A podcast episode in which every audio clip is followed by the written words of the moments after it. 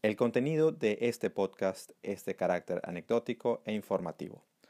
Las opiniones aquí expresadas no deben ser consideradas como asesoría o recomendación de inversión en títulos valores. La participación de cualquier invitado a nuestro podcast es de carácter personal y no busca hacer publicidad de ningún producto o servicio con fines de lucro.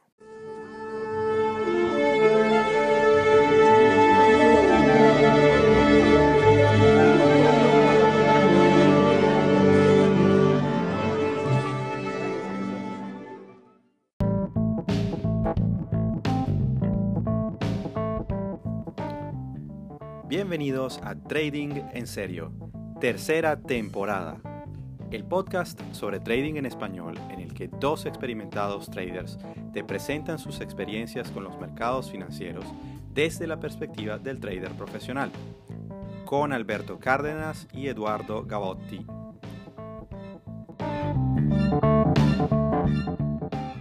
Eduardo, mi pana, ¿cómo andas?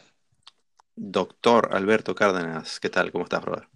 Bien, vale, bien, bien, gracias a Dios, bien. Este, estoy, estaba comentándote y lo comento en la audiencia, les recuerdo a la audiencia que sé mucho, eh, los que donde sea que nos estén escuchando, eh, ya sea si están en Venezuela, en Londres, en Estados Unidos, porque el tema del COVID sigue siendo un, un tema. Y bueno, eh, en el caso mío en Venezuela, estoy viendo cada vez más casos graves y me llama mucho la atención que gente joven está siendo afectada. Entonces, eh, bueno, eh, yo aprovecho a arrancar de nuevo eh, diciéndole a todo el mundo que este, lo más importante es que se cuiden, que la vida no tiene precio y que, bueno, este, hay que surfear, pasar esta vaina como se pueda pasar, sobrevivirla. Obviamente no ponerse paranoico ni volverse locos ni nada de eso, pero sí hay que entender que es un tema complicado. Entonces, bueno, nada, este... Qué, qué, buen mensaje, Alberto. Qué buen mensaje que lo, que lo secundo totalmente. Eh, y tal cual como, como decía incluso Su Majestad Queen Elizabeth II, mi, mi, mi, mi, nueva soberana, que si no lo quieres hacer por ti, hazlo por los otros, es decir, o sea, el cuidarse, el, el tratar de, de, de, guardar respeto por ciertas cosas, porque tú no sabes a quién puedes contagiar. Totalmente. Eh, alguien puede tener la suerte de ser asintomático o de, o de que lo pase levemente, pero, pero esto es una cosa que, que no viene en juego y, y, bueno, sí, eh, ¿cómo se llama? Me, me, sumo a este primer mensaje de cuidado a todo el mundo. Pero, pero bueno, este podcast tampoco es sobre el COVID, aunque sigue siendo bastante importante. Así que, Alberto, gracias por el mensaje. Pero con, con esa introducción le damos entrada a nuestro episodio. Correcto. ¿Qué vamos a hablar hoy, brother? Bueno, tenía, nos estábamos debatiendo sobre qué, qué, qué, temas podíamos hablar después de que ya se nos acabaron los, los tipos de activos que queríamos hablar, uh -huh. aunque por allí se asomaron que queríamos hablar de, de, de quants y de, de, trading algorítmico y todas esas vainas que yo no hago. Entonces, yo no soy muy eh, pero sí conozco yo, bastante gente a, a, mi alrededor que anda en eso y yo creo que puede ser un buen tema para otro episodio. Hay que documentarse. Sí, eh, quizá, quizá sí, lo que pasa es que sería, lo estaríamos hablando más desde un punto de vista de, de, de dos inexpertos tirando un poquito de flecha, sí. entonces de repente si lo consideramos sería traer a alguien que sepa claro. eso. Eso, eso, eso puede, puede ser, pero no, entonces de, decidimos, porque bueno, yo, yo soy un poquito dictador a veces con las cosas y Alberto es un, es un, es un buen alma que, que a veces cede a las presiones. y entonces decidimos hablar de, de, de, otra cosa que nos han pedido mucho, que lo hemos mencionado en brevemente, pero que hoy le vamos a dar un poquito un toque más de profundidad, que es el de nuestros eh, amigos barra enemigos, los brokers. Así es. Eh, el mundo de los brokers y más que todo el punto de vista de, de, nuestras experiencias, porque siempre nos llega la gente de, ¿qué broker me recomiendas? ¿Qué broker puedo utilizar para...? Y entonces, y yo creo que esa es la, la, la, la pregunta equivocada, ¿no? O sea, primero porque todo depende de qué quieres hacer, de dónde resides, de, de cuánto capital vas a invertir, de qué, qué estrategia quieres seguir.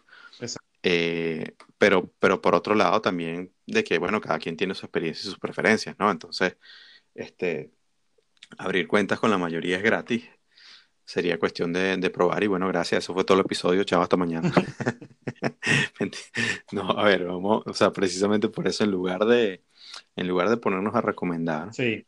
yo diría que, que y, la, mi petición a Alberto fue, bueno, por, o sea, los dos tenemos experiencia en esto, tenemos, tenemos años haciendo esto, ¿por qué no hablamos de lo que conocemos, del, del, con quienes hemos interactuado? Porque en algunos casos han sido experiencias buenas, en otros, en otros casos no han sido experiencias para nada buenas y en otros casos son totalmente como que, bueno, simplemente no me gusta, no me gusta la marca o no me gusta el, el approach que tienen o el, o, el, o el, marketing que hacen, etc. Sí.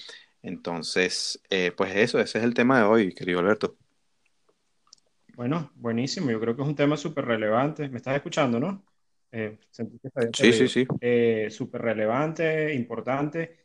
No sé, ¿quieres arrancar tú? ¿Arranco yo? Eh, te doy la potestad. sí, no, bueno, sí que...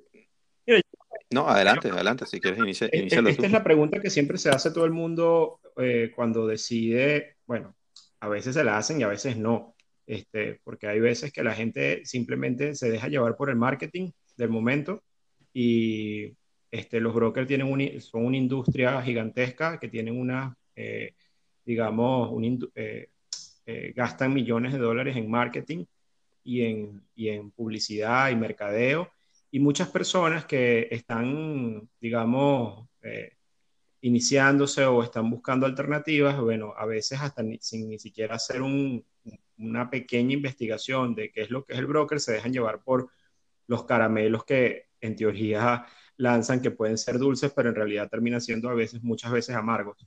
Eh, como por ejemplo esas promociones de esos bonos que te doblan las cuentas, que te ponen no sé qué, que te hacen lo otro. Y hay miles de brokers que están tratando siempre de atraer, obviamente, clientela. Hay una competencia gigante. Y yo empezaría, cuando la gente me hace esa pregunta de qué broker, qué broker me recomiendas, Alberto. Eh, yo la verdad, es, igual que tú, a mí no me gusta recomendar ningún broker porque todos los brokers eventualmente pueden tener fallas, pueden tener problemas, pueden, o sea, no hay brokers perfectos. Y eh, también, como tú dijiste, no va a llover sobre mojado, este, depende de lo que ellos quieran hacer, la persona quiera operar, porque hay brokers que dan acceso a ciertos mercados, hay otros que no.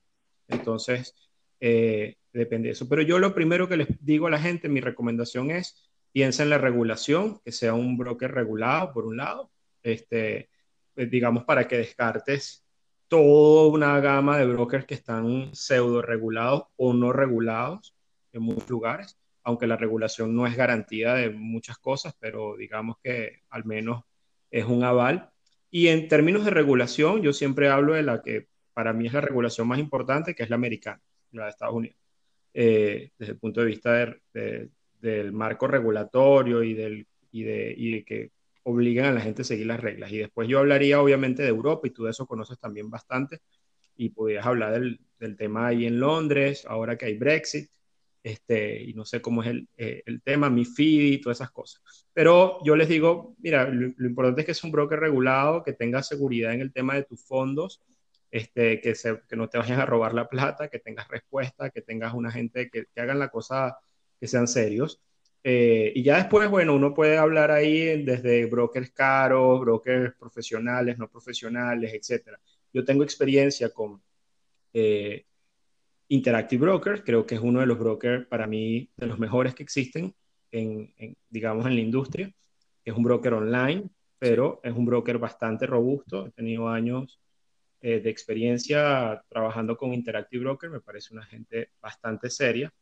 Eh, tiene sus pros y sus contras, como todo. Es una regulación americana, tienes que adaptarte al tema americano, aunque ellos tienen regulación también, creo que en Europa. Eh, pero eh, es una plataforma bastante profesional. Eso puede ser un arma de doble filo en principio, porque hay personas que no tienen el conocimiento, no conocen y puede representar la plataforma ser algo compleja de manejar. y he manejado también toda una gama de brokers de Forex desde siempre. Este, por ejemplo, FXIM, los, eh, trabajé con él, tuve cuentas en FXIM, en Gain Capital, te los estoy mencionando todos. En, había una gente que se llamaba Interbank FX hace tiempo. Este, eh, uno de los primeros fue en, en, AC Markets del grupo Refco, tenía una cuenta allí también, broker también de Forex. Eh, digamos, que te da acceso a los índices tal. Y más recientemente, bueno, digo de, los últimos 5 o 6 años, la gente de FX Pro. Eh, pero son brokers distintos, o sea, son brokers eh, de Forex eh, que tienen plataformas mucho más sencillas que las de Interactive Broker y todos son distintos. Estos que te mencioné, FX100, por ejemplo, Gain Capital, están regulados en Estados Unidos. Hay cosas que, pueden, que no pueden ofrecer al mercado americano. Y, y bueno, FX Broker está regulado en Europa. Y, bueno, y de ahí para abajo hay toda una, hay miles de brokers que podemos hablar de los famosos, no famosos, pero hay, este, digamos, muchos que suenan como XTV, este, la gente de, bueno, de estos brokers de Forex. De los brokers no de Forex eh, o no de este estilo, a mí me gustaría mencionar otros que conozco como Ameritrade, Charles Schwab, en el caso de regulación americana, que me parecen eh, plataformas robustas. Eh, y bueno, y de ahí, si quieres algo, obviamente, este, eh, yo diría más, son mesas, ya son cosas que este, no alcanza la mayoría. Pero tengo entendido que en el caso de, bueno, yo, yo, yo por ejemplo, yo también opero con Interactive Brokers en mi, mi, mi cuenta principal, pero, pero, y ahora puedo hablar bastante de, la experiencia que he tenido con otros, pero entiendo, o sea, yo porque estoy sentado en otro, en otro lado, entiendo que para los latinoamericanos el, el, el, monto inicial es bastante oneroso en el caso de los brokers americanos. Cuando no, cuando no eres estadounidense o no, o, no, o no estás en otro país, o sea, digamos, yo que estoy en el Reino Unido, mi monto mínimo, aunque también yo, yo abrí como empresa, entonces, y yo tenía, o sea, yo abrí la cuenta con más del, de, del mínimo que exigían, entonces no, no, para mí no era tanto una, una restricción, pero para muchas personas de repente, y tengo entendido que es 10 mil dólares el mínimo monto de apertura. Sí, de hecho yo abrí, eh, no estoy seguro si eso ha cambiado. Eh, ¿Tienes alguna... Mi broker ahorita está abriendo cuentas con montos eh, de entre 5 mil y 10 mil. Sé personas que han abierto con 5 mil dólares de fondeo, pero digamos, la cuenta igual la abre sin enviar fondos aún, ¿no? O sea, ellos te pasan por un... Esto es algo que la gente tiene que entender. Primero tienes que enviar tus papeles, aplicar, intentar configurar pasar un perfil de inversionista y de riesgo, etcétera. Ahora sí volviste. Sí, tuve un lapso en el internet. Y te saltó el MT4 también, chamo. Ese MT4 te está quitando toda la, todo el ancho de banda. bueno, y, me funciona para alertarme cuando se ve el internet. está bien, está bien. Eso lo voy a dejar blooper para, para, el episodio. Este, bueno, decías precisamente que bueno, que tienes que pasar por un cuestionario y tal. Exacto, los brokers te, te hacen, digamos, te encasillan en algún perfil y basado en eso te permiten o no abrir una cuenta con cierto tipo de características. En el caso de Estados Unidos, mucha gente lo que tiene que saber es que por regulación, eh, por ejemplo, la gente que quiere hacer day trading, trading intradiario, etcétera, si aunque abran la cuenta con un monto de 5 mil dólares o, o, o de 10 mil, igual necesitan tener una cantidad mayor para que no entre, para poder hacer day trading, en, que creo que está en 25K o es algo así. Eh, para que tú puedes abrir operaciones y puedes cerrar operaciones, pero si eh, empiezas a abrir y cerrar las mismas operaciones eh, más de una vez en el día, te pueden exigir que tengas un monto mayor. Y, pero no es por el broker, sino creo que es por la regulación. No, pero creo que eso es en el caso de futuro, futuros y, y, no, y también en, en, en, en, ETF apalancados y hay otros, hay ciertos productos que te lo exigen. En el caso de Estados Unidos, a mí me, me ha, o sea, eh, lo he visto y creo que también depende obviamente del, del, del perfil de riesgo del cliente. Pero eh, sí, e, Estados Unidos en líneas generales es el que te va a pedir más este, eh, requisitos y cosas para poder operar de manera, digamos, adecuada. Eh, ahora, ahí, eh, digamos que después, si vas a otras regulaciones, ese tipo de restricciones este, son menores o digamos que no son tan estrictas como, como Estados Unidos. A mí me parece, no sé qué opinas tú, Eduardo, que la regulación más estricta es la americana. Eh, no, no, no es tanto que es estricta o no, sino que es diferente, porque, porque en Estados Unidos, para empezar, tú no puedes operar con exacto, Por ejemplo no, no, no existen. Entonces, entonces eh, todo, volvemos a lo mismo, depende de qué es lo que quieras hacer. Si tú quieres operar eh, eh, commodities, entonces necesitas ir al mercado de futuros, o a menos que lo hagas vía ETF. Pero si, si quieres tradear spot, tienes que hacerlo vía mercado de futuros y allí entonces los requisitos de capital son un poco más, más altos. No, no creo que sea tanto por el tema de day trading o no, o sea, el tema de si tú, tú puedes, o sea, es tu cuenta, tú puedes decir cuándo cerrar o, o abrir una operación si tú quieres asumir los costos de ello si tienes una cuenta de, acciones, sobre todo ahora que, tienes micro trades que tú puedes comprar acciones fraccionales, eh, etcétera. Eh, ahora, obviamente, eh, el tema de, lo estricto que pueden ser en Estados Unidos es que Estados Unidos es una regulación que, es lo que se llama rules-based, o sea, que, que está basada en, en, reglas. ¿Qué quiere decir eso? Que lo que está en el libro va, todo lo que está fuera del libro absolutamente no va. Entonces, las empresas se tienen que ceñir a lo que dice el libro, a la letra de lo que dice el libro, y, ya está. O vienen multados y las multas pueden ser bastante onerosas y, en ese sentido sí tienen bastante, bastante águila. Pero en ese sentido no, no, no, no necesariamente es lo más eficiente. Eh, yo que estoy en el Reino Unido, la regulación es distinta, la regulación es más, en lugar de basada en las reglas, aunque hay, por supuesto, reglas, en su mayoría es basada en principios. Entonces, eso, eso le permite a los participantes de la industria moverse con un cierto grado mayor de, flexibilidad, aunque no estoy hablando de que, de que sea diametralmente opuesto. Sigue, nuevamente, hay cosas en las que sí son blanco-negro, que, la, que las reglas son bien claras en cuanto a cómo manejan los depósitos, etc. Yo, yo lo que diría otra vez es que, para empezar, Estados Unidos es una buena plaza para, para unas personas que quieren invertir eh, eh, o manejar eh, una suma interesante y quieren hacer trades, mm, bien sea si quieren operar en futuros o directamente en futuros o quieren operar en acciones sin apalancamiento. Ya cuando, ya cuando empezamos a hablar de apalancamiento, y lo estoy hablando desde el, punto de vista de un latinoamericano, sobre todo, aunque también sé que nos escucha mucha gente en España y le mando muchos saludos a la madre patria, eh, y, a todas las personas que nos escuchan allí, los españoles no tienen ese problema porque estando en Europa tiene, tienen toda un, todo un marco regulatorio y una industria a, sus manos que los latinoamericanos no necesariamente tienen. Y luego me voy a cruzar el charco hacia Europa en un momento. Pero desde el punto de vista de un latinoamericano, que de repente, o sea, que nuevamente el valor de, el valor de una cuenta de, de 2.500 dólares puede ser importante para muchas un personas. que me metí en la página de eh, FINRA porque no sabía el dato, y el, el, monto exacto. Te valido. O sea, tienes que tener mínimo un equity de 25K, el equity de tu cuenta, para hacer day trading en Estados Unidos. Está de FINRA. Wow. Sí. Sí, sí, sí. Sí, o sea, tú abres una cuenta con 5 mil dólares en Interactive, te la abren, pero no puedes hacer day trading con esa plata. Tienes que tener un equity al menos de 25K. Yo voy a mirar, voy a mirar eso un poco más en detalle, pero no porque, no porque no te crea lo que me estás diciendo, evidentemente lo estás leyendo, sino para entender cómo funciona eso, porque como que yo, si yo tengo mi cuenta y si yo quiero cerrar una operación que no... No, la puedes cerrar.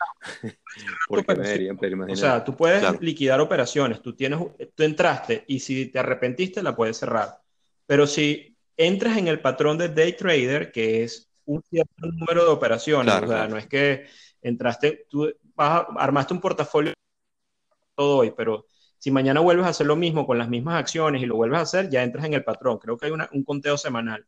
Y te van, te van a decir, no puedes seguir operando su cuenta, no es que te van a eh, tal, sino que ellos te ponen un blog y te van a pedir que lo mandes a 25 el equity. No sé las reglas exactas, pero eh, la, la regulación dice que entres en el, patrón, en el patrón de day trader.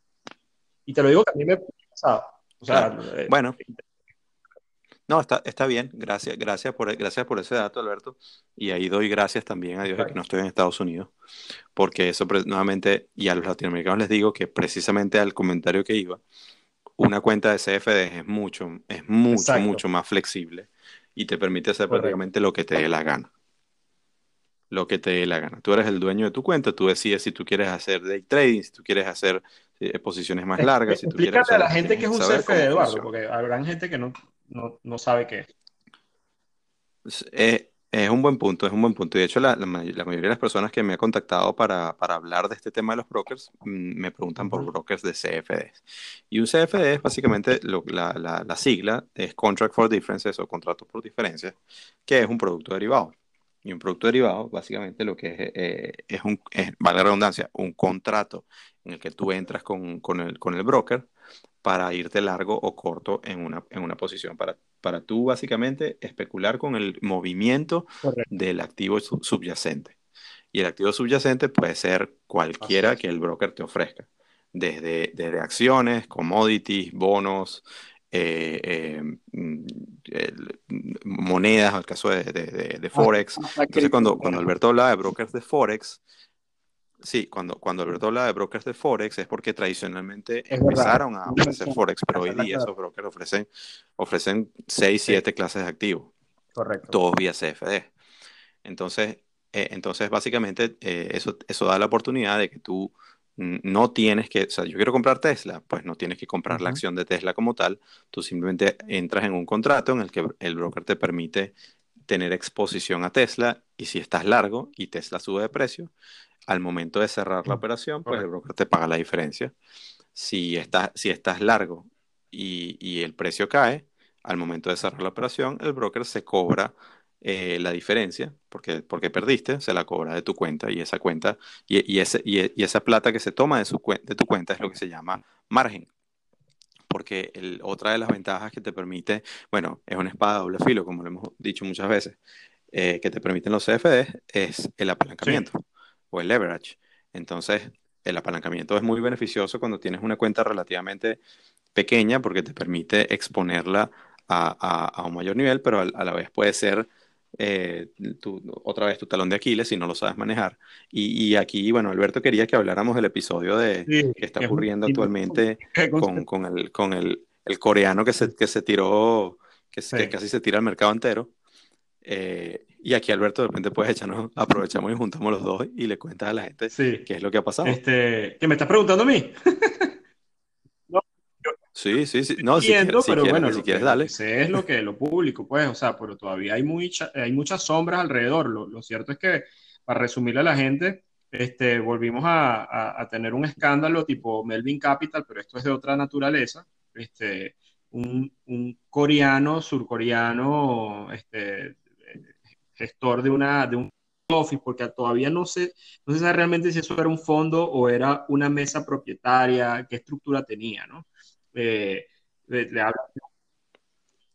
Yo lo leí como, prop, como prop trader, o sea, que el tipo manejaba, o sea, la, y la diferencia, para que la gente lo sepa, prop trader es, un grupo de, de, de, de, inversionistas se junta, como imagínate que, imagínate que Alberto y yo mañana montamos un fondo entre nosotros, el capital del fondo es el dinero de Alberto y mío, y lo manejamos nosotros mismos. Entonces nosotros somos prop traders, porque eso es, eso es lo que se llama trading propietario. Bueno, eh, el tipo eh, al parecer era una estrella, este, manejando tal y, tenía un performance súper bueno, pero era un total desconocido, al menos durante hasta que explota esto. Lo, que, lo cierto es que creo que el, entorno de tasas subiendo, de hacer, eh, de, de generar un poquito de presión para las empresas tecnológicas, hemos visto caídas, empiezan a asaltar mucha gente que ha estado súper, súper apalancada. Uno de ellos, este grupo. Este, este señor, eh, al parecer, tenía unas operaciones, creo, leí en CFDs y en otras cosas, y, y en mercados, en puros derivados,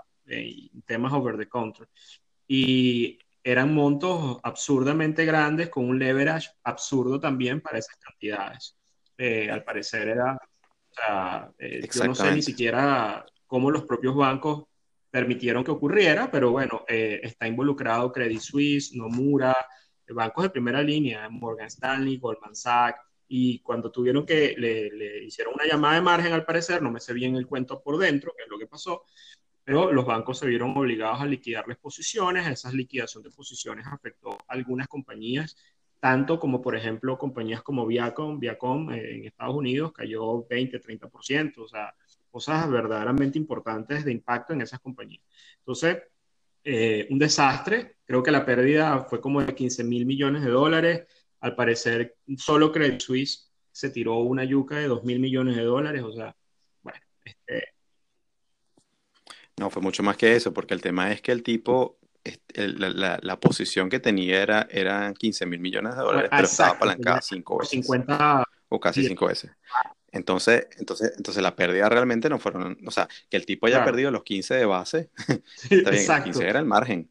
claro, por eso los bancos están perdiendo plata. Era el margen. E, exactamente. Entonces, claro, ¿qué pasa? Que, que, que, ahí es donde está, donde, sin meternos mucho en el detalle técnico, pero que, ¿cuál es el papel de los bancos allí? Que los bancos son los que le están proveyendo los contratos y la liquidez a esta persona para que haga las operaciones. Entonces, el banco tiene que, tiene, tiene que, tiene dos vías, tal cual como lo tienen incluso los brokers que, que operan con nosotros. El banco tiene que decir, ¿qué hago? ¿Le hago hedging a esta posición de este cliente? ¿O eh, básicamente voy con él de, la misma mano y, simplemente trato de, venderle esta posición eh, o, este, o, estos contratos que estoy haciendo con él a otro en la cadena para que otro se coma el marrón si le quiere hacer hedging o no, que sea el problema de otro. Y, es así. Entonces, eh, claro, en este caso no estás hablando de un, trader retail, sino un trader profesional que, que, a cuanto parece el tipo era bastante bueno con, con inversiones muy riesgosas y podía y había levantado eh, eh, ese, ese, dinero que, que, había logrado, lo había hecho empezando con relativamente poco para los estándares profesionales. Y entonces, claro, los bancos dicen, este tipo sabe lo que está haciendo, entonces, bueno, ah, cuando, cuando empiezan los llamados de margen y, y, los bancos no pueden deshacerse de las posiciones, pues tienen que comerse, comerse su, su, su parrilla, su, su, asado, como dirían en, en, en, otros países de la región. Entonces, bueno, eh, eh, precisamente eh, a eso hablamos de, el, tema aquí, o la mezcla entre los dos temas es el, el apalancamiento, cómo juega como espada de doble filo. Y, y, donde los CFDs precisamente te dan toda esa libertad de hacer todo lo que tú quieras, pero, pero con la libertad de hacer todo lo que tú quieras, como siempre, viene la responsabilidad y tienes, tienes que saber qué es lo que estás haciendo. Ahora, volviendo al tema de nuestros amigos brokers, yo, yo mm, los separo, nos salimos un poquito de Estados Unidos porque ya está, sí, son, son muy buenos y todo lo que tú quieras en cuanto a la regulación y la tradición y todo, todo, el tema, pero no, te ofrecen este producto que le interesa o, que, o que no que le interesa, pero mucha flexibilidad. digamos es más eh, asequible para, para quienes tienen un, capital inicial pequeño. Y entonces aquí yo separo a dos tipos de, de, de, brokers. Yo digo, los brokers que te venden solo MT4, volvemos otra vez con mi amiga, la plataforma de MT4, y los brokers que tienen por lo menos cualquier desarrollo tecnológico propietario que se parece mucho más a una cosa más profesional. Ojo, al final también es cuestión de, marketing, porque muchas de estas plataformas, entre comillas, propietarias, al final son el MT4 con una pantalla delante que, que se ve más bonito y que, y que funciona mejor. Y, sea MT4 o no sea MT4, lo importante que está detrás de cada uno de esos brokers es la fortaleza en cuanto a, lo, a, lo, a, quiénes son los que le proveen la liquidez. Como hablamos en el caso de, en, el caso de este, de este prop trader que se tiró a, dos, tres bancos, eh, no es lo mismo que la liquidez te la provea Nomura y Credit Suisse a que la liquidez te la provea la empresa de Eduardo en, en, Londres.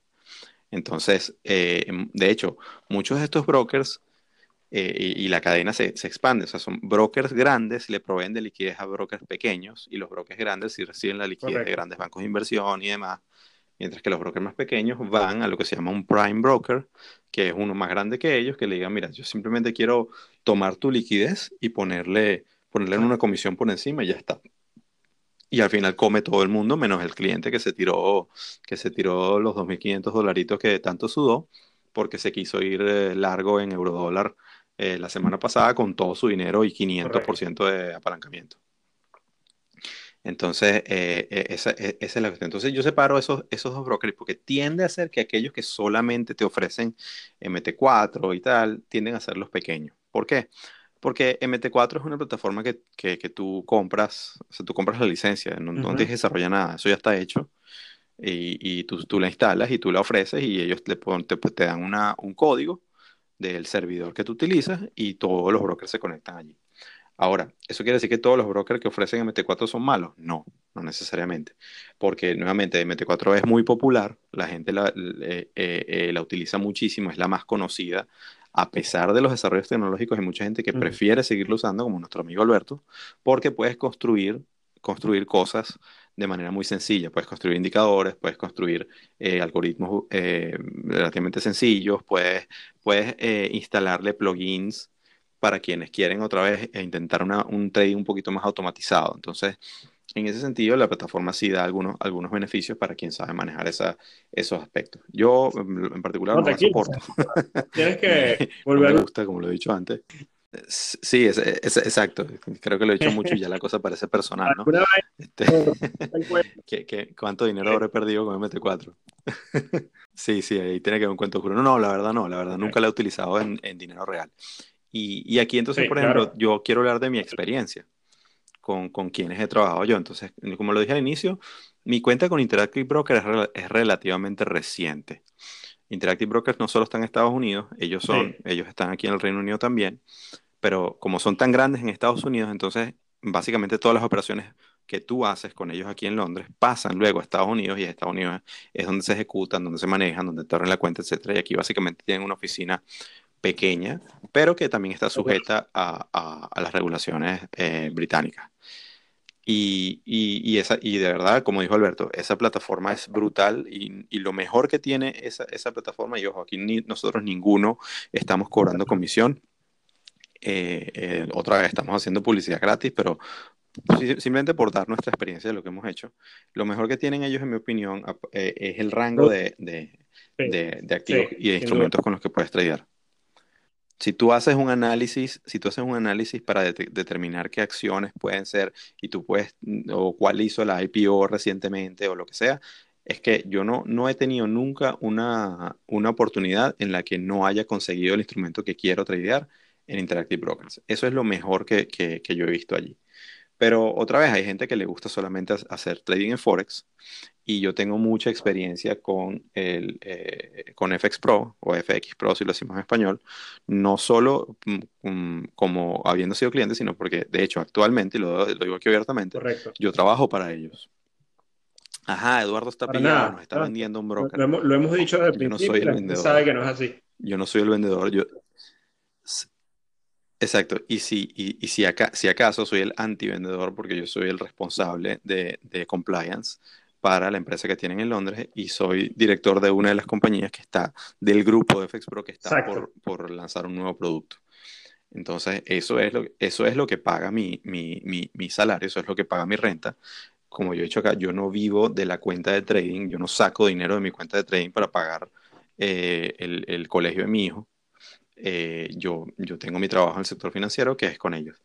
Y, y, lo puedo decir con, con, con, fe de lo, de lo que hago, otra vez no porque los esté vendiendo. Es más, voy a comenzar por lo que yo creo que son las fallas, y es precisamente que no tienen un rango eh, amplio para quien quiere hacer. Para no, eso es lo que habías mencionado que sí tenía Interactive Broker, que tiene un rango amplio de productos, de, de, de es exactamente. Entonces sí, te, te, ofrecen varias clases de activos y te ofrecen, eh, tú puedes hacer todo en CFDs, acciones, eh, commodities, eh, forex, hasta hace poco cripto, al menos en, Europa ya no se puede porque está prohibido. Los CFDs en cripto ya no, ya no existen. pero, pero puedes hacer un montón de cosas. Lo que pasa es que cuando eres un trader que te gusta operar en acciones, te vas a encontrar que solamente vas a tener los nombres principales, o sea, todas las large caps, si te gusta Apple, si te gusta Microsoft y todas esas cosas, pero si tú quieres buscar una acción realmente que, te, que, que tú hiciste el análisis y los filtros para llegar a, a, una acción particular del sector industrial de, de, Estados Unidos, no la vas a conseguir porque, porque nuevamente no la, eh, la mayoría de, de, los clientes de ese broker lo que hacen es tradear Forex, por ejemplo. Pero, pero la gran ventaja que tienen ellos es, es la ejecución y volvemos, y volvemos a lo mismo que hablábamos de precisamente la, la robustez de, la, de los proveedores de liquidez. Estos son gente que tiene más de 10 años en el mercado. Y, y, y, tienen tecnología propia con la cual ellos agregan toda la liquidez de grandes bancos y de grandes proveedores para garantizarte que el precio que estás consiguiendo en cualquier momento sea el mejor precio disponible de acuerdo al volumen que, está, que, está, que todos los clientes están tradeando y son bastante justos. Entonces, porque hay una de las cosas que la gente mm, tal vez no han experimentado, pero en algún momento lo harán, que se llama el slippage. Que, por ejemplo, es que tú crees que tú, tú, tú presiones el botón de que tú quisiste comprar, yo qué sé, eh, eh, euro dólar a 1.18, poner una cosa así. Y cuando pusiste el, eh, cuando viste la confirmación, la cosa te, te, te se te confirmó a, a 1.18.5 y tú dices, ¿qué es esto? Yo que yo quería comprar mucho más abajo, esto, esto es una locura. Y es porque básicamente el modelo de ejecución no, no consiguió el precio que tú pedías y, y sin embargo eso es lo que hay y eso está en los términos y condiciones y te la tienes que mamar. Entonces, eh, luego vienen las quejas de los clientes, no, que tú me estás robando, qué tal, y no, se enteran cómo funciona. Entonces, tener un broker para los efectos de quienes, a, quienes le interesa mucho obtener el precio específico que están viendo, porque, por ejemplo, pones órdenes límite. Quienes, hacen, quienes operan con órdenes límite, que les gusta medir mucho no, no quieren tener que, ser, que apretar el gatillo ellos, sino que el análisis que hacen ponen puntos de entrada y de salida. Les interesa que el broker sea bastante ajustado en la ejecución y en ese sentido, al menos para Forex, FX Pro son muy, muy, muy buenos. No solo eso, sino que cuando incluso, sí, tal cual, cuando, cuando no ocurre, porque a veces no ocurre, muchas veces ellos son, he visto, porque yo tengo que lidiar con, con las quejas de los clientes cuando, cuando son bastante eh, onerosas y, reconocen cuando, cuando las cosas, digamos, se, escapan de, del control del, del, cliente, digamos que no es justo para el cliente, y les reconocen como, por ejemplo, cosas como que yo no he visto en ningún lado, como restituir la posición, o, o, o por ejemplo, eh, anular toda la pérdida y dejar la posición en cero, cuando, por ejemplo, hay un, hay una, hay un incremento desproporcionado en la, en, en, la, en la, liquidez que viene de los, en el spread que te vienen de, del lado de los, de los liquidity providers o de los proveedores de liquidez. Porque nuevamente todos los brokers, los precios que te dan no son de los brokers, son otra vez de esos proveedores de liquidez que son los que al, final se quedan con la posición o, o, básicamente te dan los precios. Y el broker lo que hace es que le pone un, un, markup o, o, o, le pone una comisión o básicamente eh, te, da, te, da, te, da, te da sin comisión y, y, se queda con el spread. Entonces, eh, en ese sentido, FX Pro son bastante, bastante buenos. Pero, pero yo, número uno, yo no puedo trabajar con ellos porque ellos me pagan el salario, entonces habría un, un, conflicto. Lo hice en el pasado porque no todo el tiempo trabajé con ellos. Yo he trabajado con otro, otro broker muy, muy, mediático que aparece hasta en la sopa. Eh, demasiado mediático que se llama Itoro y que en, esto, en estos momentos está, ha estado en, en, en las noticias también porque eh, van, a, van a salir a, bolsa en Estados Unidos, aunque realmente eh, es como, yo lo llamo como una, como cuando sales en la foto, pero la foto no era para ti. Porque, porque, porque, porque realmente no es que van, no hay un, un, un direct listing, o sea, ellos no van a salir a bolsa con un ticker propio sino que están, básicamente lograron la negociación a través de un SPAC, como habíamos explicado, un Special Purpose Acquisition Vehicle, y básicamente esa, esa compañía ya está en la bolsa hoy. Y, cuando haga, hagan la fusión con Itoro, Itoro se monta en ese autobús y entonces la gente que compra el otro ticker de, la, de quienes los están comprando estará indirectamente invirtiendo en... Eh, sí, conoces pero otra vez, no es que la eh, foto era para ellos. ¿Tiene otro broker o es nada más Itoro o tiene otras compañías adentro? O sea, cuando... Ese SPAC va a tener otras compañías dentro. De hecho, está ahorita cotizando. ¿Y cómo es que se llama? Se llama FinTech. Eh, FTCB es el ticker, FinTech Acquisition Corp. Y cuando anunciaron la cosa de, de, de, Itoro, la broma hizo una cosa parabólica que se fue desde 10 hasta, hasta casi 16 y ya cayó otra vez hasta 11 y pico. Entonces, Oye, este, fue tal se, se pinchó esa burbuja, pues, como dirían. idea de, Sí, exacto, es el tema.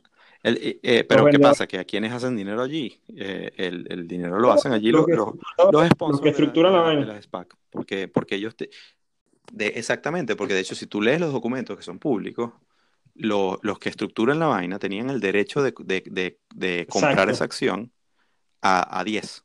Y, y, te aseguro que todos salieron ya de esa acción a, a, 15 o 16. y un poco de vaina que es, casi que dinero este, sin riesgo. He, leído mucho acerca de los SPAC y la verdad es que se llevan el dinero a la mesa son los estructuradores. Este, hacen Sí, y por eso es que por, por eso es que este señor que, que ahora es el que ahora es el, ¿cómo se llama? El, el, el Robin Hood de, y no Robin Hood por el broker, sino por el, la figura de quitarle a los ricos para los pobres y tal. Que, sí, sí, claro. Se ha hecho muy famoso, se llama Chamat Palija Pitilla. Coño, me salió bien el apellido. El tipo para mí es un farsante, y lo digo aquí en el podcast abierto. seguramente un genio y todo lo demás, pero porque el tipo está metido en, en SPACs hasta, y ha hecho, o sea, ese tipo, otra vez, muy inteligente, pero ese tipo es uno de los, de los creadores de, de, no de los creadores, pero de, los growth hackers de Facebook. O sea, él, hizo, él fue uno de los que hizo crecer Facebook al tamaño en donde está hoy. Y todo el ingenio que tiene y la capacidad que tiene ahora lo, lo, lo utiliza en su fondo, se llama Social, Social Capital, que básicamente tiene un montón de estructuraciones vía SPACs y se la pasa ahí pompeándolas todas todo el tiempo. Que, que de repente sí, mañana pueden ser las inversiones de futuro, sí, pero ahorita ese señor se está forrando y no necesariamente dice cuando vende todas las posiciones, por lo que para mí yo, yo estaba fascinado viendo sus videos y sus entrevistas y, rápidamente en lo que, en lo que vi un par de cosas se me reventó el mito. Entonces, ¿qué pasa con este broker? Y Toro es, eh, es, eh, eh, es, ¿cómo se llama? Es difícil hablar de ellos porque no es, no es ni 100% malo ni 100% bueno. Ellos tienen muchas cosas buenas en cuanto a que la plataforma es bastante sencilla, parece un videojuego la cosa, no, no parece una plataforma de trading. Eh, y, es muy intuitiva el, modo como, se, como, como funciona. Pero ahora, y le abren cuenta a Raimundo y todo el mundo. O sea, allí yo creo que no hay... Sí, o sea, eh, eh, de hecho, o sea, ahí ellos están, la... sí, sí, y la, la, la sede está en Israel, y en Israel tienen gente de todos los países de Latinoamérica eh, que atienden básicamente a latinoamericanos en su, en su, no solo en su idioma, sino en su, en su, en su, en su jerga, eh, para que cada quien se sienta en casa y, eso es, y eso es positivo por un lado, porque bueno, le da acceso a gente que normalmente se le hace muy cuesta arriba abrir la cuenta con, con otros brokers, ¿no? Pero por el otro lado es bastante, es bastante costoso en muchas cosas. O sea, a quienes le, le, gustan los spreads bajos, eh, los spreads de Toro son gigantes, son, son bastante costosos. Eh, y luego tienen otras, unas, unas cosas ahí medio, medio cazabobos que otra vez que son que hay que saberlas utilizar. Ellos tienen uno de sus productos estrellas que se llama copy trading.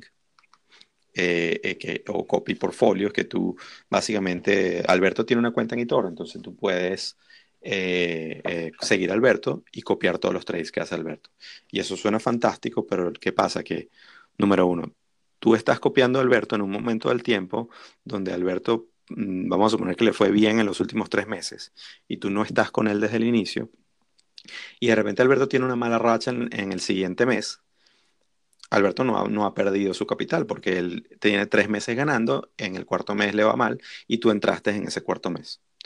Entonces, para Alberto, ese golpe del cuarto mes puede ser mm, tolerable, para ti puede ser matador porque llegaste tarde a la fiesta. Ahora, hay modos de hacer esa, esa copia que tú puedes decir, bueno, yo solamente voy a entrar en las posiciones nuevas que haga Alberto o voy a copiar el portafolio existente y entonces, eh, pero también pasa que, bueno, si Alberto dice, bueno, yo me fastidié esta cuenta, me voy a ir a la playa cuatro meses porque yo tengo demasiado dinero y no, no me interesa, entonces tú te quedaste ahí esperando que Alberto hiciera algo y tu cuenta no se movió. Eh, y, y, así como tienes eso, pues tienes un montón de, de, de, otras cosas que te, van a, que te van a alertar y te van a llamar para que hagas, o sea, te van a salir pop-ups en la pantalla para que hagas X, Y o Z operaciones este, o para decirte qué bien te fue o qué mal te fue. Y bueno, funciona como más o menos un Facebook de traders porque también puedes comentar eh, lo que estás viendo y, y ese sentido sí es bastante chévere porque, porque te permite conversar con gente que está también metida en los mercados. Lo que pasa es que se corre el riesgo de que estén hablando de, de el ciego guiando al ciego, ¿no? Entonces, sí, eh, decía que, que sí, eh, tiene un aspecto tiene un aspecto muy positivo que funciona como un Facebook de, de, traders, donde puedes conversar y tomar opiniones, pero que eso puede terminar volviéndose como el ciego guiando al ciego, porque si al final no son todas las personas, digamos, expertas en algo, pues alguien puede basar sus decisiones en lo que digan los demás y no en su propio análisis. Entonces, con, con Itoro es el ejemplo perfecto de lo que yo le digo a siempre a la gente que hagan su tarea y de que lo que sea que les diga el broker o no hagan nada o hagan exactamente lo contrario. Porque hay un, porque hay un, siempre va a haber un conflicto. Y, créeme que ningún broker, sea, sea el mejor que mencionemos acá o el peor que mencionemos acá, a ninguno le interesa que ustedes sean exitosos, por más que lo digan en, su, en sus entrevistas o lo que fuera. Eh, eh, y Toro tiene, tiene, tiene muchísimo éxito por, por, precisamente la estrategia que han desarrollado, que se posicionan otra vez hasta, hasta en la sopa, y eso le ha dado muy buenos resultados. Eh, por ende, es muy, es, es, muy tentador abrir cuenta con ellos. ¿Y, ¿Y, por qué no? Simplemente es como cualquier cosa. Si te compras una, una que aprender a, a utilizarla, porque si no te puedes cortar un dedo. Eh, lo que pasa es que esta navaja suiza habla y te, y te dice qué cuchillo tienes que utilizar y por qué, y te dice que, que incluso no hagas nada, que la navaja funciona sola. Entonces, eh, eh, tienen, que, tienen que más bien omitir mucha información. Y el otro broker con el que, eh, o digamos, quisiera comentar otros dos, yo creo que el, eh, el equivalente a Interactive Brokers de este lado del charco, y donde, que también le abre cuenta a muchos latinoamericanos, pero creo que no a todos, se llama IG.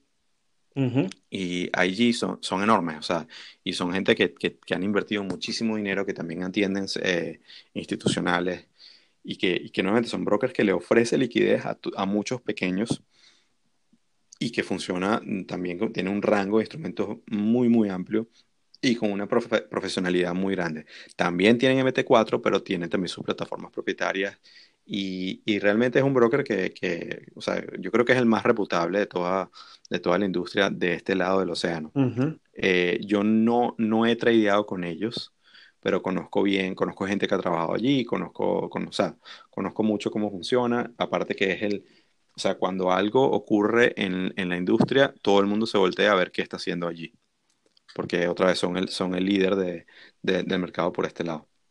Y luego, eh, con el otro que sí tengo bastante experiencia, porque es donde yo abrí mi, mi, mi, segunda cuenta. Mi primera cuenta la abrí con uno que se llama City Index.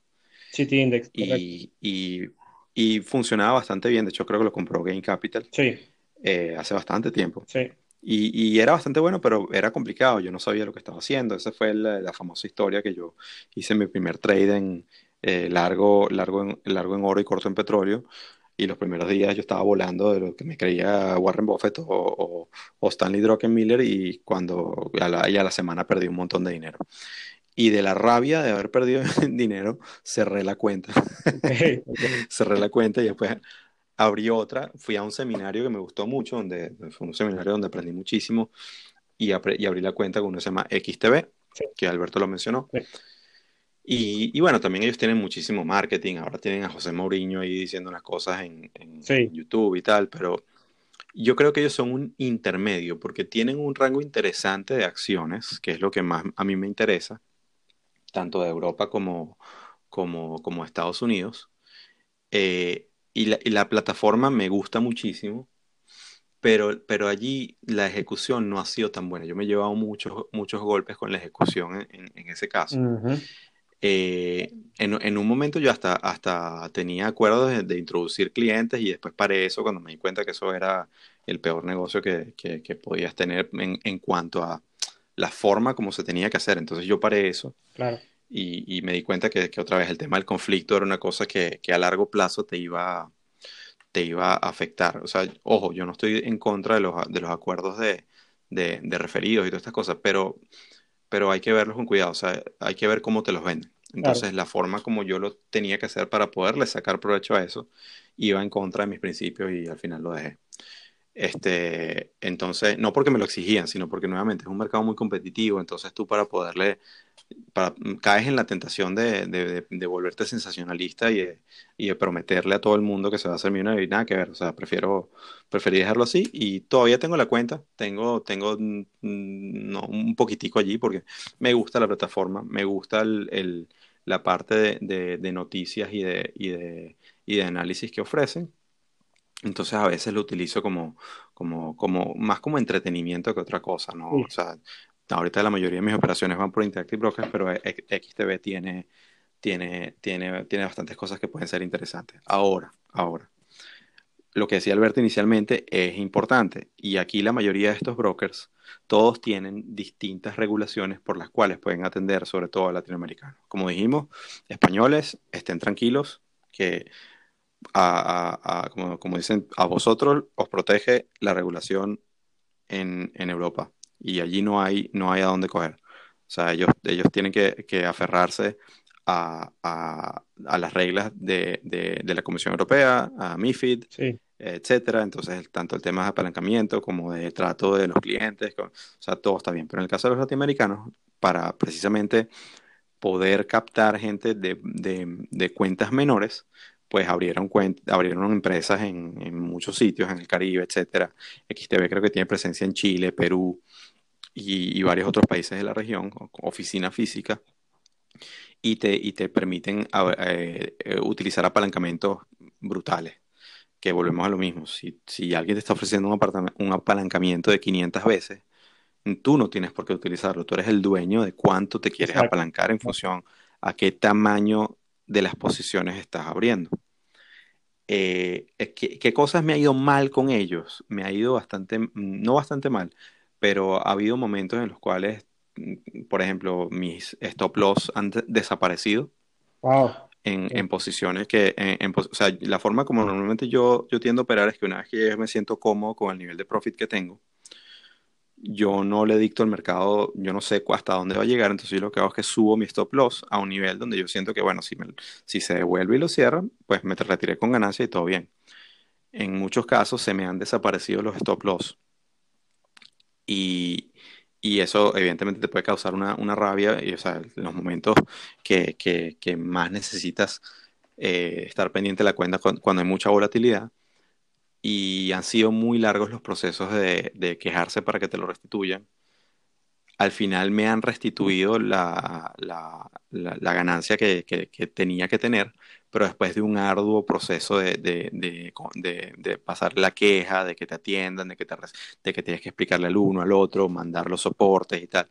Entonces, en ese sentido ha sido un poquito, un poquito desagradable la experiencia. No, no quiero decir que sea así con todo el mundo y por lo menos, nuevamente, ellos también tienen su responsabilidad regulatoria y entiendo que muchas de esas, de, esas veces, no solo con XTV, sino con cualquiera, puede escapar de, de la de la, del control que ellos puedan tener, porque al final del día estamos hablando de plataformas web. Correcto. Que si tu internet eh, está malo o, todo el mundo está queriendo entrar en la plataforma porque los mercados están haciendo máximos o, todo está volátil, pues las cosas colapsan. Y, allí ellos tienen sus famosos, fabulosos, todos tienen sus fabulosos términos y condiciones que están dispuestos a, a tirártelos en la cara para, para no honrar ciertas cosas. O, y vamos a estar claro, muy pocas personas leen de qué van los términos y condiciones. Entonces, un consejo, léanselo. Sí. Así ya tengan la cuenta abierta, tómase su tiempo, lean las cosas importantes. Antes de leer foros y recomendaciones de gente que tiene un conflicto de interés con ustedes, vayan a los términos y condiciones, vean cómo ejecutan sus operaciones, eh, eh, vean en dónde les están ofreciendo la regulación y qué implica eso para ustedes y si tienen alternativa de cambiarlo. Hay muchos otros, por ejemplo, yo recuerdo uno de los, de los estudiantes que tuve en mis mentorías, él tenía la cuenta con un broker que se llama Uphold y, y ellos ofrecen cripto, acciones, un montón de cosas y, y, tienen en Estados Unidos, pero también tienen en Latinoamérica, pero el problema es que en Latinoamérica obviamente tienen una regulación que es totalmente diferente. Entonces, él, eh, esta persona se fue a vivir a Estados Unidos y luego había un problema porque él abrió la cuenta y fondeó la cuenta cuando estaban bajo otro regulador y cuando la abres de Estados Unidos, luego se crea el problema porque ese cruce es como si fueran dos empresas distintas. Entonces, eh, allí, eh, allí hay muchos temas también eh, con la mayoría de los brokers sobre lo que mencionabas tú, Alberto, de la apertura de cuentas, o sea, cuántos documentos te pueden pedir. Y hay gente que puede pensar que la cosa es personal, de que no, a los seis meses me pidieron documentos que antes no me pedían, eso es porque no me quieren pagar mi plata. Y no, señores, el tema aquí es un tema de antilavado de dinero, que cuando las operaciones alcanzan ciertos niveles o cuando has depositado cierta cantidad o cuando quieres retirar cierta cantidad, al principio todo el mundo te va a abrir la puerta para que abras la cuenta porque te les interesa captarte como cliente.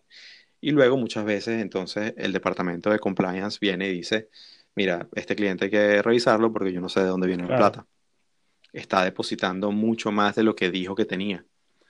Eh, o cosas por el estilo. O, por ejemplo, el, la dirección IP de donde está eh, entrando, porque eso todo se ve, es de un país distinto al que dice que reside.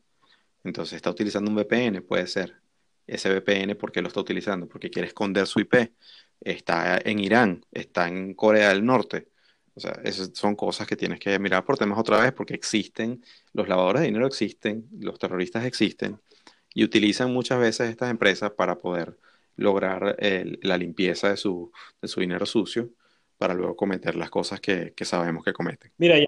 Entonces. Eh, eh, disculpa que te interrumpí, pero me quedé con el tema, eh, todo ese tema que estás diciendo es súper relevante, pero dijiste, mencionaste a Ubhol, que es un broker que te permite entre, entre esas criptoactivos. No hemos hablado de que están especializados en el tema cripto. Y, ¿cuál, ¿Cuál ha sido tu experiencia allí? O sea, atreves a mencionar algunos, a recomendar algunos?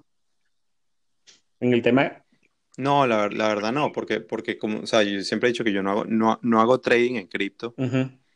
O sea, yo tengo mi, mi, mi, cuenta y quienes me siguen en Twitter habrán visto que hoy puse una queja con, con la gente con la que yo tengo la custodia de mi, de mi, de mi tesoro, eh, que, son, que es blockchain.com. Yo no los considero a ellos un broker como tal porque, porque ellos, ellos son un wallet provider, o sea, te proveen, te proveen la billetera.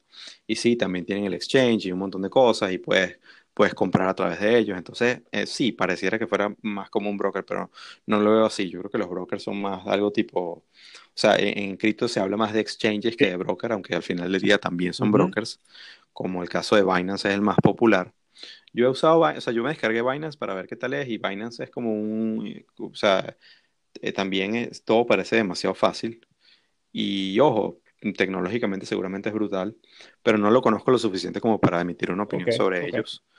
Desconozco cómo funciona el tema de la liquidez en, en, en, el mundo de los, de los exchanges de, de, cripto, o sea, quiénes son los grandes que proveen liquidez a este ecosistema de, de los más pequeños, no estoy muy enterado del tema. Entonces, eh, funciona un tanto diferente.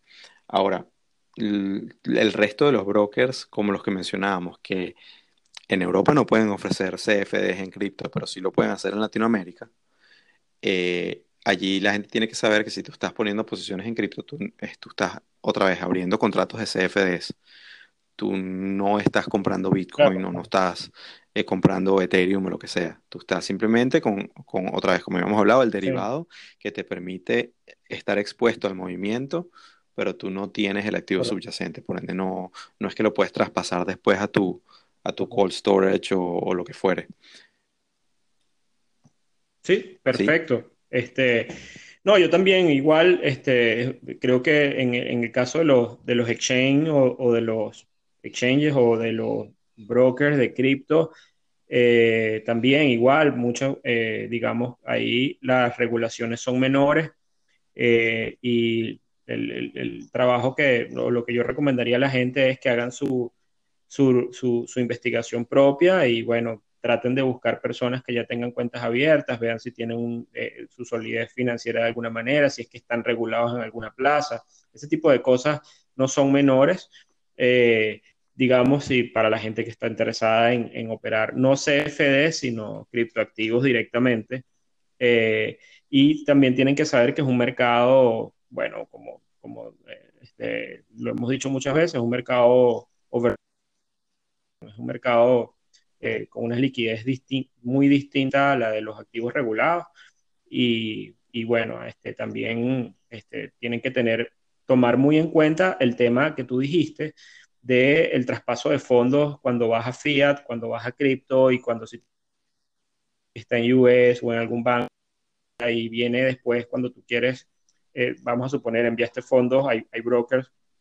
Ahí entiendo que hay ahorita brokers que están aceptando pagos en cripto en ciertas regulaciones.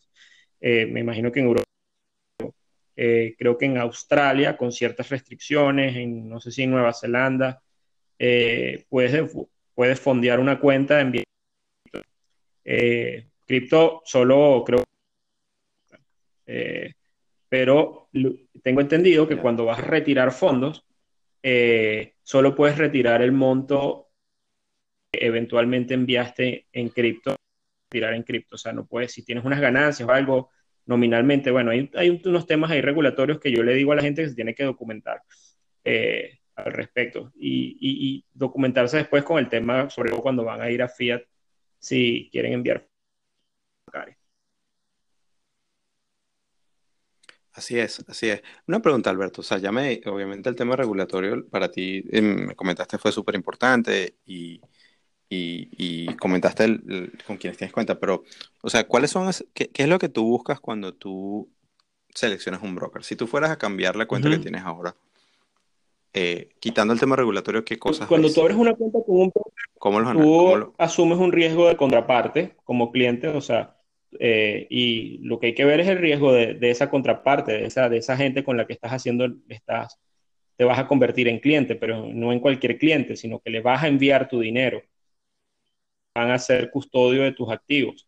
Entonces, eh, digamos, lo que busco es que para mí, más allá incluso de los costos, que es importante en algún punto, obviamente, es que sea un grupo serio, con trayectoria, con años de experiencia, que tenga solidez comprobada, que hayan pasado algún tipo de prueba y hayan demostrado que tienen capacidad de respuesta.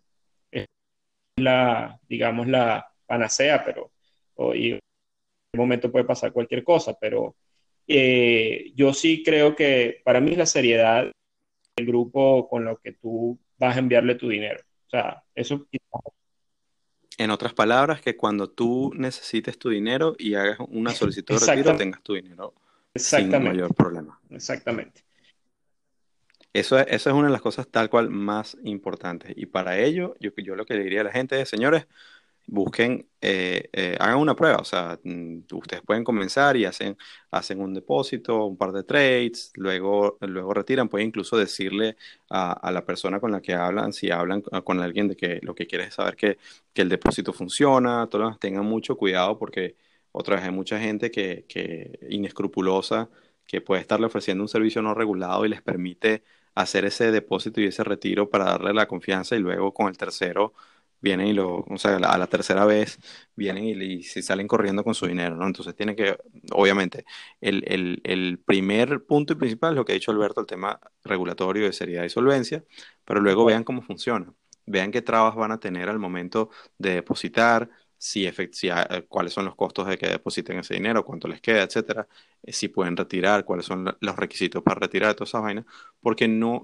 no debe haber cosa más desagradable que tú estés operando y esté, todo bien y el día que quieras disponer de ese dinero, existen mil y una trabas para retirarlo, entonces tú dices, bueno, toda la ganancia que tengo en papel se veía fantástico, pero ahora no sé cómo hacer para último consejo que yo les daría, entonces, eh, que se me ocurrió ahorita, pero que es muy importante, es que no abran nunca una cuenta con un broker por la publicidad, o sea, o por, el, o por la promoción que, pueda, que pueda estar dando, o que ese sea el ni tampoco por lo que digamos aquí, señores, porque no estamos recomendando alguno en cuanto a, en cuanto a Son experiencias muy personales y la gente sabe que esto es una conversación entre nosotros y bueno, esperemos que agregue valor para ustedes, pero nosotros no, no queremos, como siempre lo dijimos al principio, recomendar ningún tipo de broker, ni, estamos, ni nos están pagando ninguno para, para hacer ningún tipo de recomendación, pero eh, más bien les queremos alertar o, hacer, o, o decir que hagan el trabajo, hagan la tarea de buscar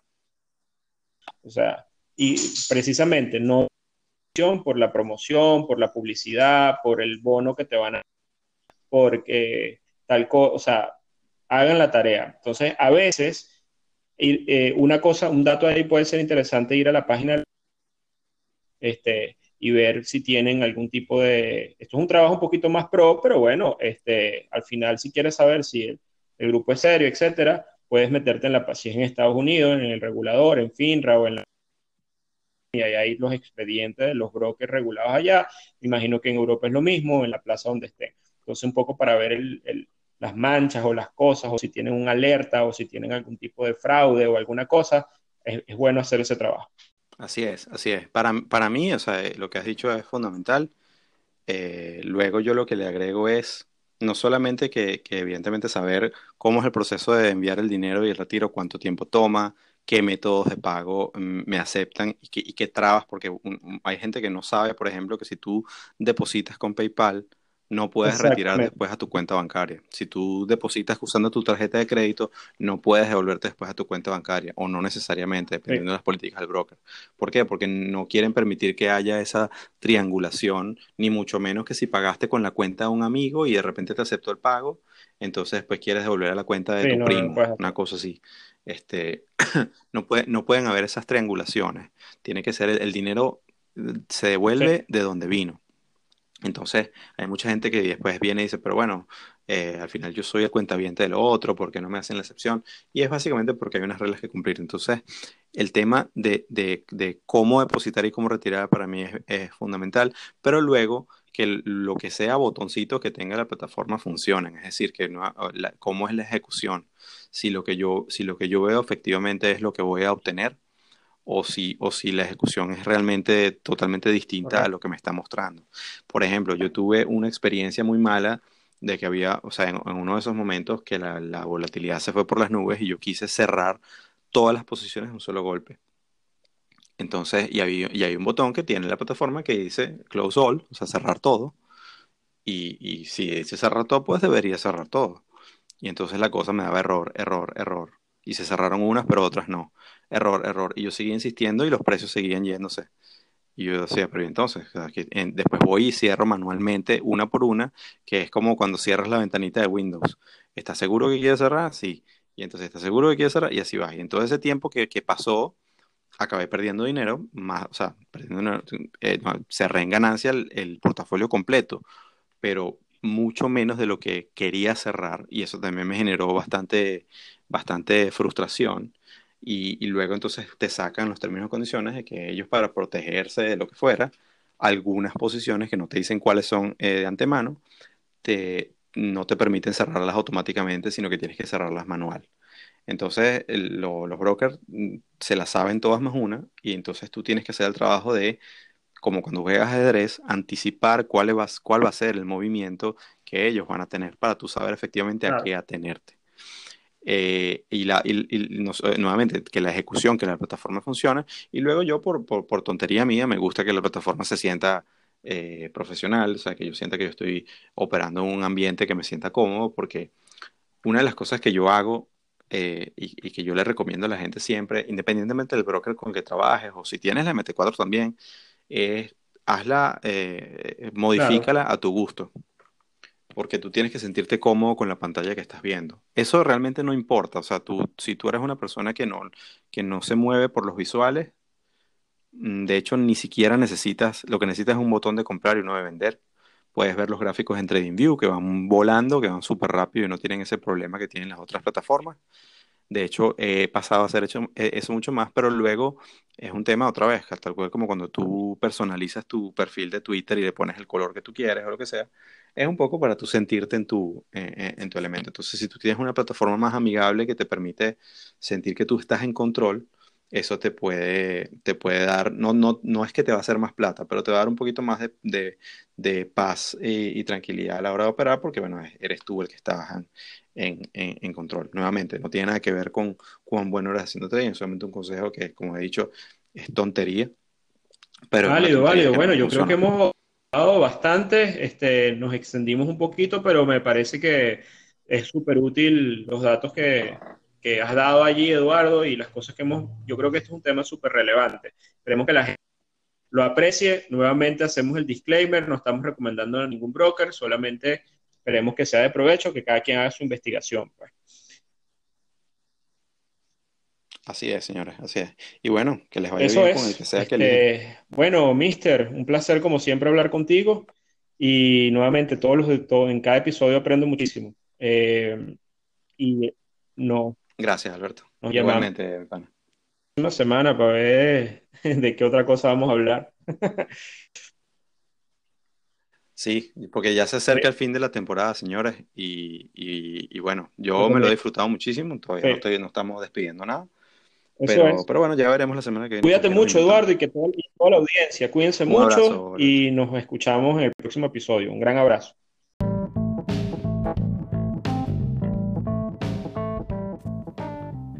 Esto ha sido otro episodio de Trading en Serio. Síguenos en Twitter, Instagram y Facebook en arroba Trading en Serio. Gracias por acompañarnos.